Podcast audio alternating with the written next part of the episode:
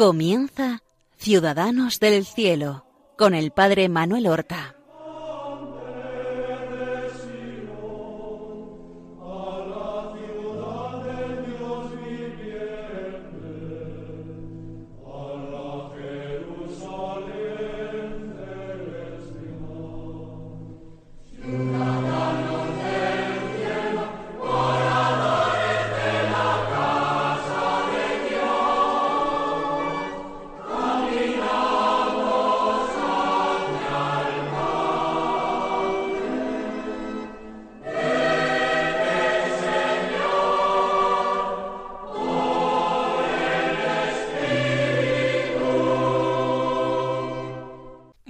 Buenos días, queridos amigos. Damos comienzo a una nueva emisión de nuestro programa Ciudadanos del Cielo. Un programa en el que nosotros vamos a continuar con la narración de la aventura humana y espiritual, la aventura interior de Íñigo de Loyola. Ya llevamos dos programas dedicados a este extraordinario personaje, Ignacio de Loyola, fundador de la Compañía de Jesús y autor del libro de los ejercicios espirituales que ha servido para forjar innumerables santos en la Iglesia. Ya hemos visto en estos dos programas anteriores su infancia, su juventud, concretamente su estancia en la corte de Arévalo, en la corte del contador mayor o ministro de Hacienda del rey católico don Fernando, que es regente de Castilla, me refiero al señor don Juan Velázquez de Cuellar, como hemos dicho, contador mayor de Fernando el Católico. Como a su muerte él tiene que marchar porque cae en desgracia y muere este eh, noble señor y él va a la corte del duque de Nájera, que es virrey de Navarra en aquel momento, don Antonio Manrique de Lara, y es aceptado allí, no ya como paje, porque Ignacio de Loyola ya es un hombre adulto con veintiséis años, joven, pero un joven adulto, y como, lo decíamos en el anterior programa, participa en la defensa del castillo de Pamplona, cuando ya la ciudad estaba en manos francesas, francés que habían entrado llamados por el partido que apoyaba a Juan de Albrit, que era descendiente de los reyes de Navarra, reino que había sido incorporado a la corona de Castilla. Pues bien, lo hemos visto ya en su casa natal de Loyola, en una terrible convalecencia. Él tiene que eh, someterse después de que los huesos se han encajado a una operación terrible porque han quedado mal los huesos y está al borde de la muerte. Y la víspera de la fiesta de San Pedro, 29 de junio, el 28 por la tarde noche, empieza una rápida e inesperada mejoría. Ya se le habían administrado los últimos sacramentos, porque se pensaba que moría a consecuencia de las heridas, pero empieza a mejorar. Íñigo era devoto, muy devoto, dice, de San Pedro, y atribuyó a un favor particular del príncipe de los apóstoles la curación. Lo que ocurre es que una vez ya curado definitivamente, le había quedado un hueso que sobresalía y se veía muy feo, y él entonces pidió a los médicos que le quitaran aquello y le advirtieron que iba a ser mucho más doloroso que lo anterior. Había que serruchar el trozo de hueso que sobresalía de la pierna, en vivo, sin anestesia, que no había en aquel tiempo, sometiéndose a otro peligro de recaer en una nueva infección a pesar de todo, el que pretendía seguir el mundo, aquello le parecía insufriblemente feo, no se resignaba y se sometió a esta operación espantosa. Su hermano estaba absolutamente espantado y conmovido viendo a su hermano sufrir este tormento voluntariamente. Ahora empieza una nueva convalecencia.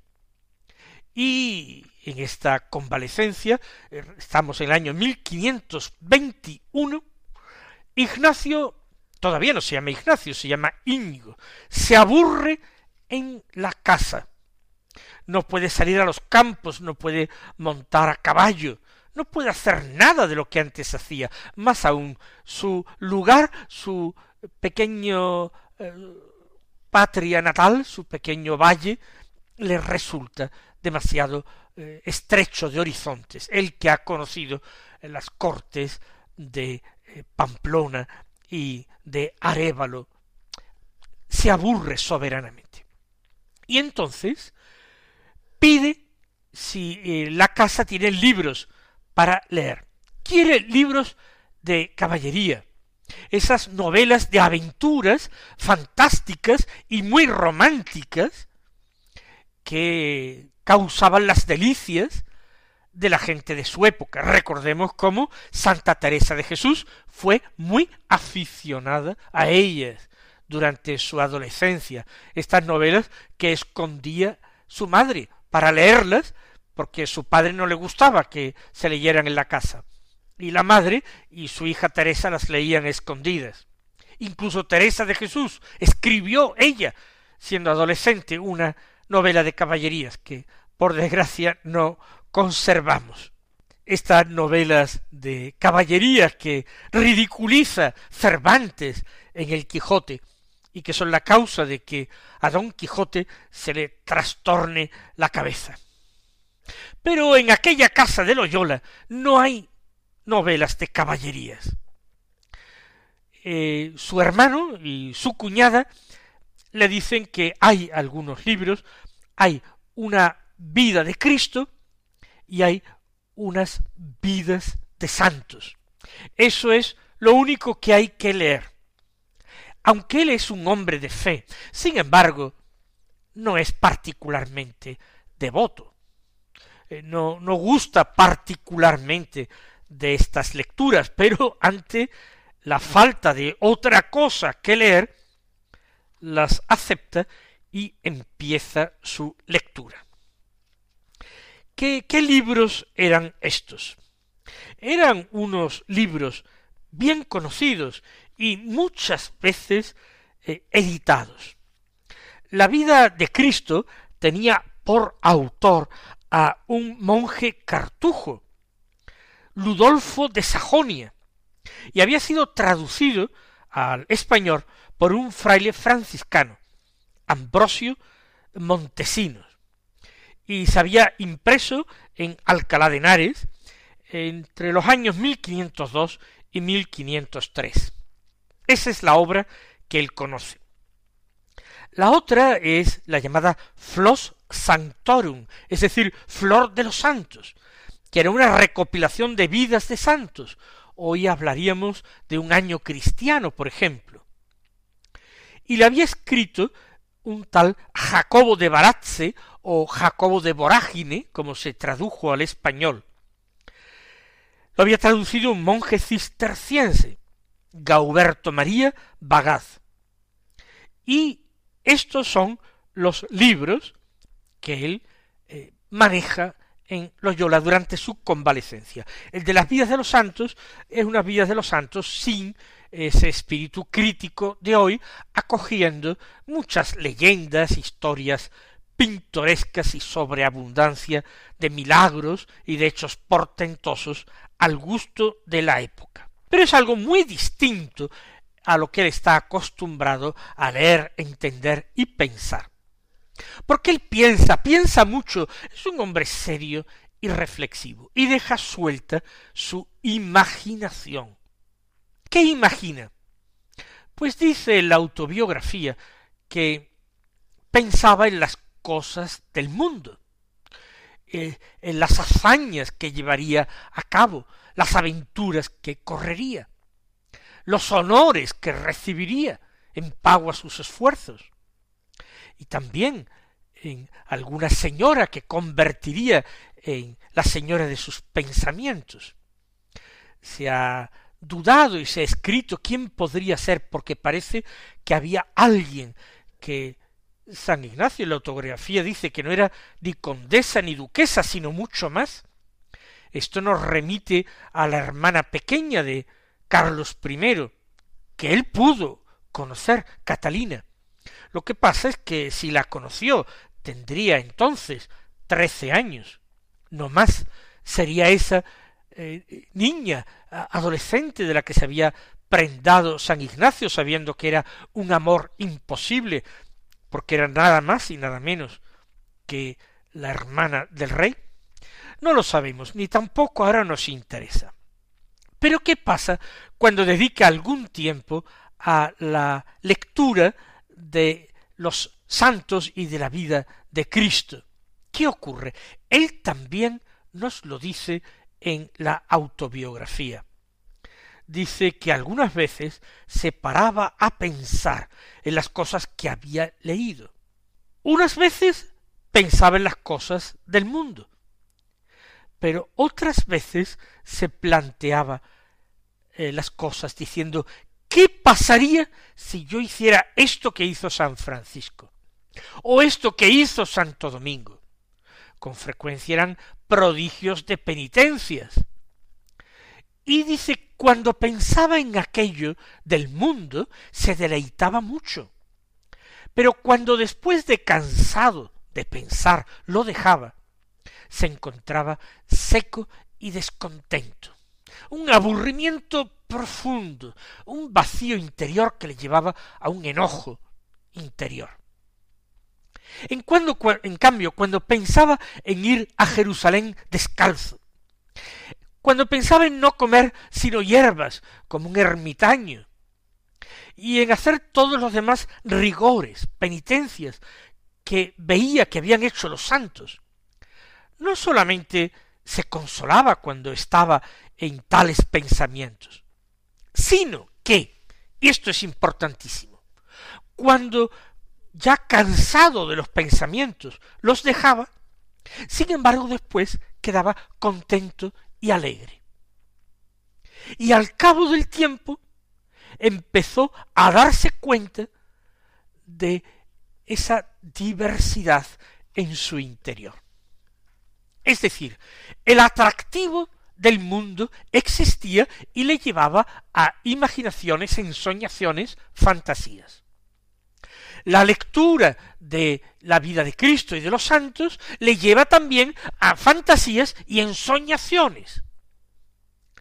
Pero, como el día es muy largo, cuando se cansa de pensar, de imaginar, de hacer esa película interior, en aquel tiempo no podemos hablar de película, pero ustedes me entienden, cuando paraba de verse de protagonista de esa historia que él inventaba, cuando lo que había estado pensando era en aventuras mundanas, en hazañas y proyectos que tenía en búsqueda de gloria en el mundo, es cuando él siente ese eh, descontento, ese enojo, ese fastidio interior, ese sentirse seco, dice él, y descontento.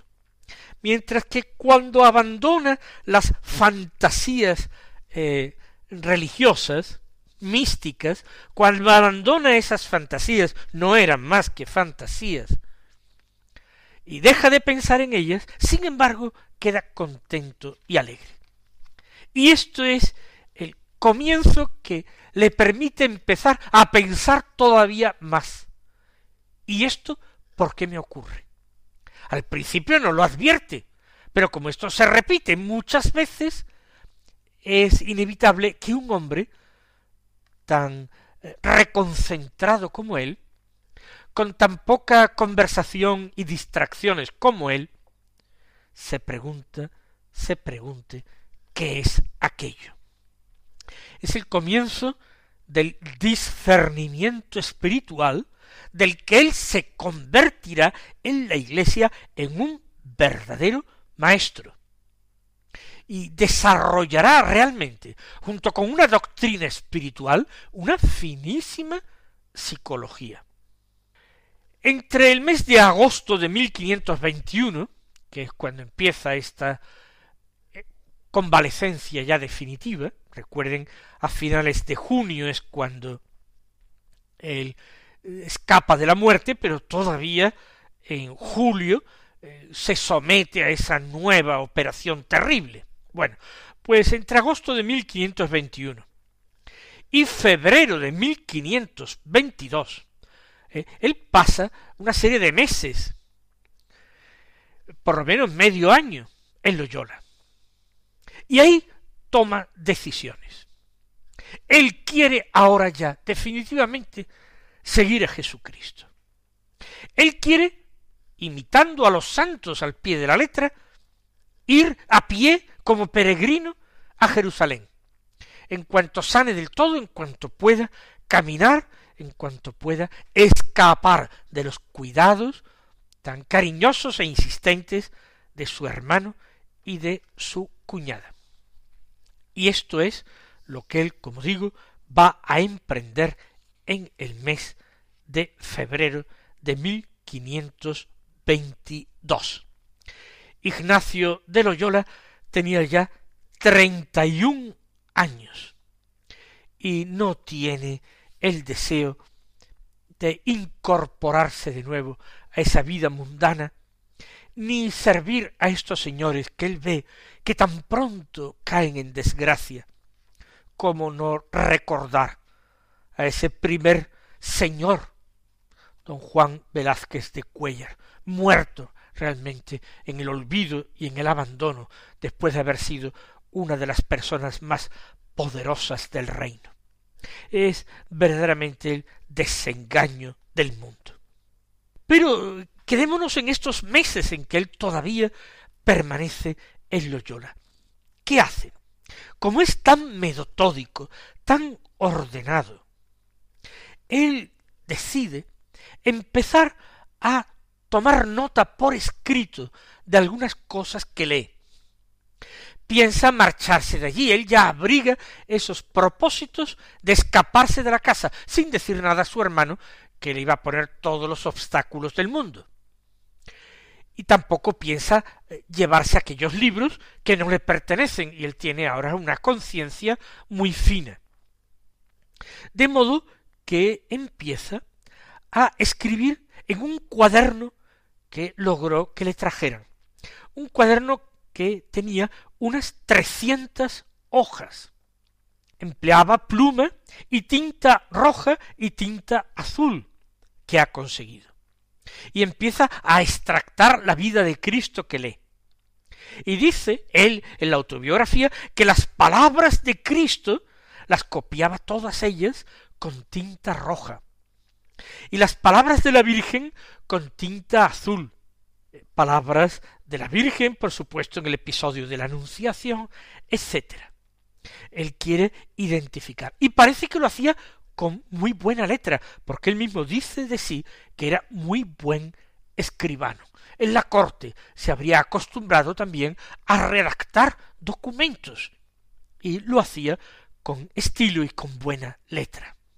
Con todo, su hermano y su cuñada ya han notado que algo se cuece en el alma de Ignacio.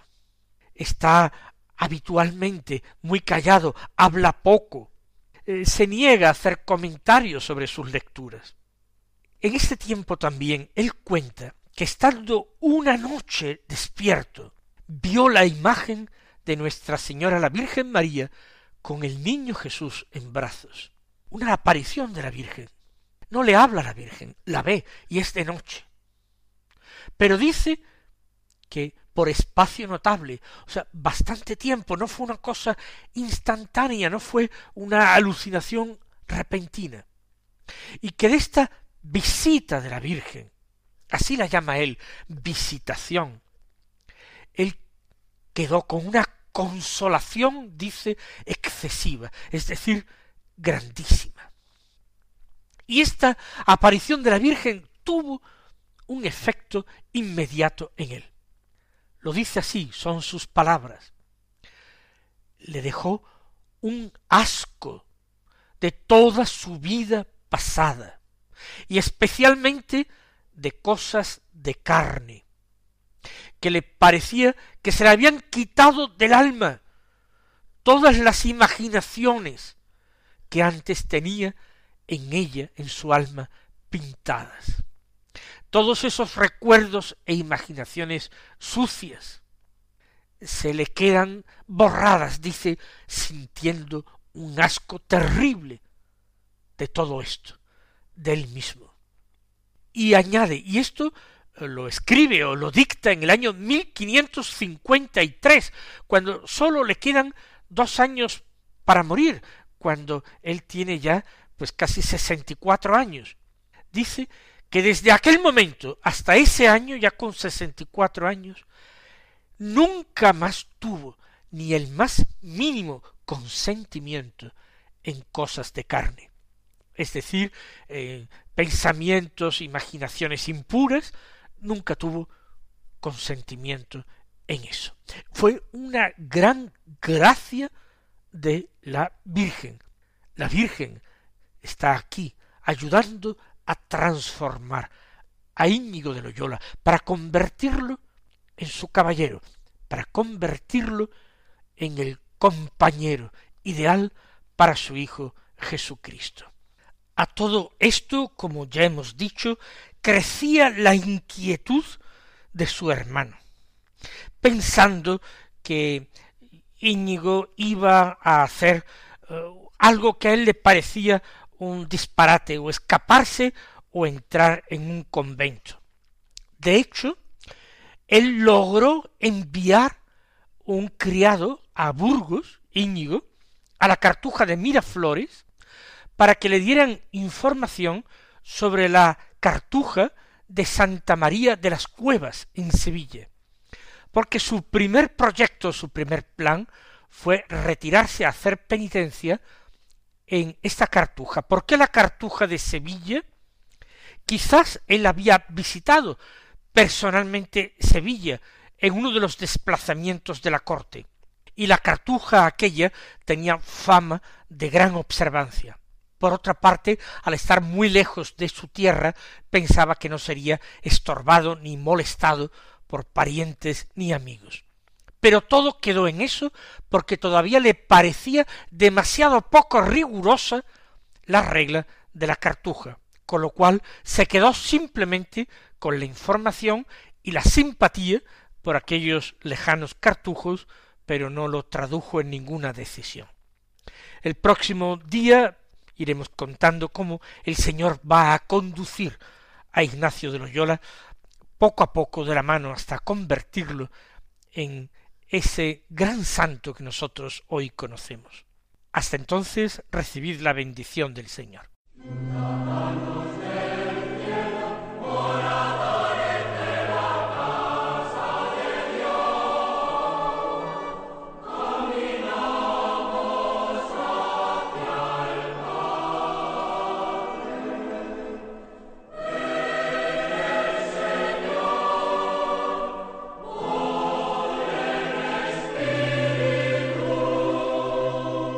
Han escuchado en Radio María Ciudadanos del Cielo con el Padre Manuel Horta.